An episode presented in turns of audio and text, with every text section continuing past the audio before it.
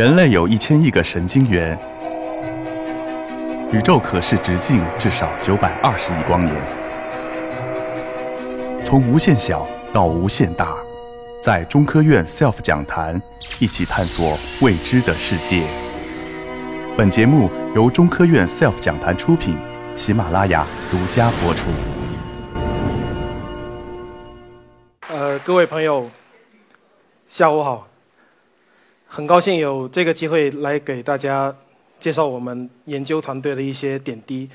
我们今天讲的题目是我们一次非常惊艳的历险，是我们在那么多琥珀里面发现了唯一一个带有恐龙遗骸的这么一个标本。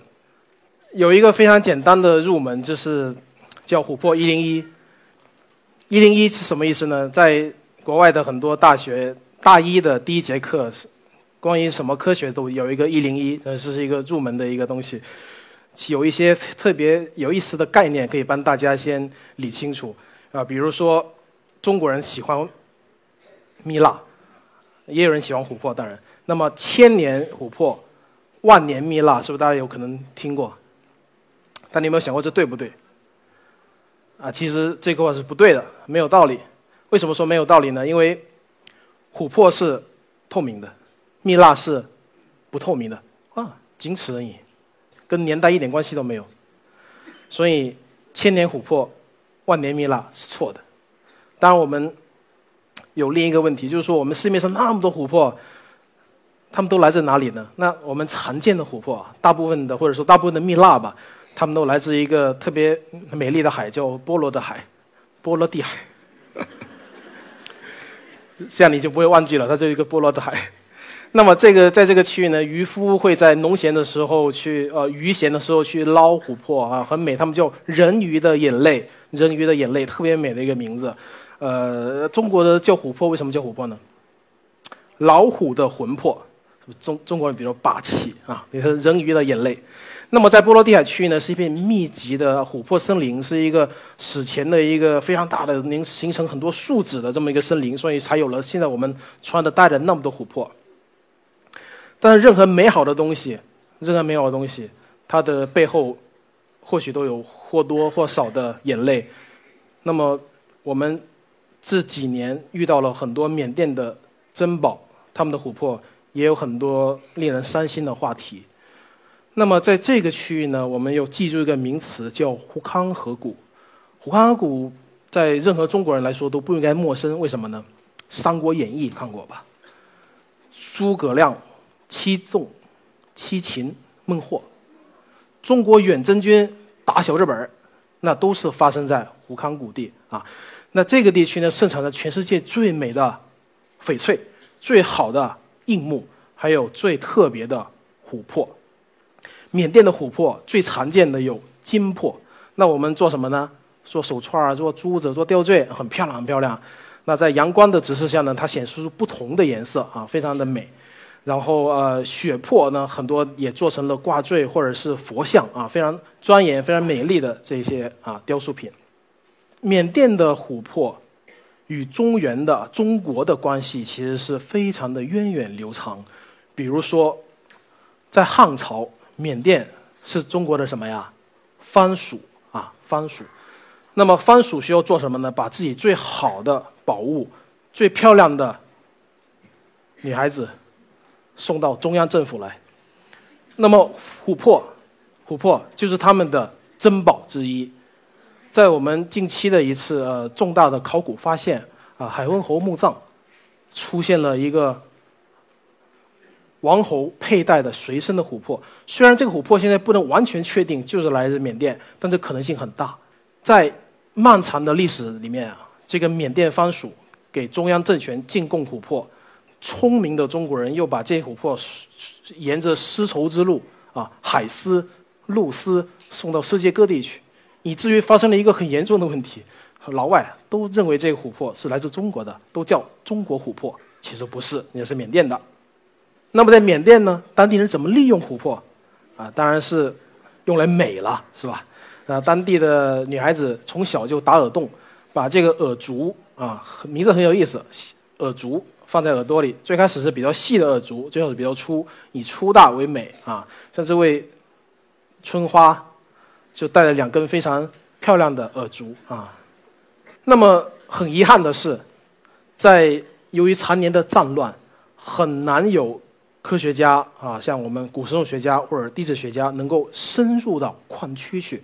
深入到矿区去看什么呀？看它的地质背景，看它的这个矿是怎么琥珀矿怎么出来的，很难啊！我是其中一位啊，其中胆子比较肥的一位，那也是刚好在他们内战比较稳定的时候去了一次。你看这个照片得来不易，看着就像一个拆迁的现场，其实不是的。你注意看，每一顶帐篷下面都是一口矿，都是一口产出真琥珀的琥珀矿。有一位我们的灵魂画家画了一张图啊，不好看，但是意思就这么意思：十平方米五万美金年租啊，租金五万美金，你挖到什么的都属于你，挖不到的也不不赖那个租给你的人。那如果你的矿工或者你自己因为事故而牺牲掉了，那这也是后果自负。最多的时候数十万人，十多二十万人。在那里，举家的在挖琥珀。那么这口井，照片拍的另一边这口井是当地一个样板井啊，做的特别好。但你看这口井好吗？一点都不好啊，非常危险。这口井的深度多少米？十米、五十米，接近一百米。在那么深的地方，缺氧、渗水、崩塌是经常发生的。这口井由于技术力量的限制，它不可能挖得太深、太宽，所以只能是青少年，像我这身材是不好进去的。青少年下去，用一根绳子绑住腰，非常危险。所以，这真是浸满了当地人血泪的琥珀。那么这些琥珀，我们称之为刚捞出来的琥珀啊，刚挖出来的琥珀，称之为毛料啊，毛料。那它产量有多少呢？这个产量跟我们后面要讲的一个数字，它是互相印证的。这个数字非常关键，每年至少十吨。同志们，十吨什么概念？琥珀它很轻呐，真的很轻。为什么那些明星带一个那么大的琥珀说哇，这个人暴发户的感觉哦，是不是这样？但因为琥珀很轻，所以它可以这么做。你带个金的试试看，不可能的。那么你在这个地区，在这个琥珀矿区周遭的城镇，经常会看到一个奇怪的现象：他们是法国的殖民地以前，喝下午茶啊，非常悠闲。但你近看不对，都在吸毒。看这照片是不是很可怕？其实不是的，他们用很小的放大镜贴着眼睛在找琥珀里面的内含物。琥珀它不仅仅是树脂的化石。它里面包裹着史前的生命，而正这些活灵活现的生命，是我们古生物学家一生的追求。我们称之为时光的胶囊，它冻结了时光，把以前上亿年的古生物包裹起来，原封不动的送到我们面前。这是它最重要的意义，对我们来说。那为什么我们很难去这个地方呢？从密支那这个国际旅游城市去德乃，德乃再到矿区，区区一百五十公里。在我们如此发达的中国，那只是要一个半小时、一个小时。在当地，你十个小时到不了。为什么？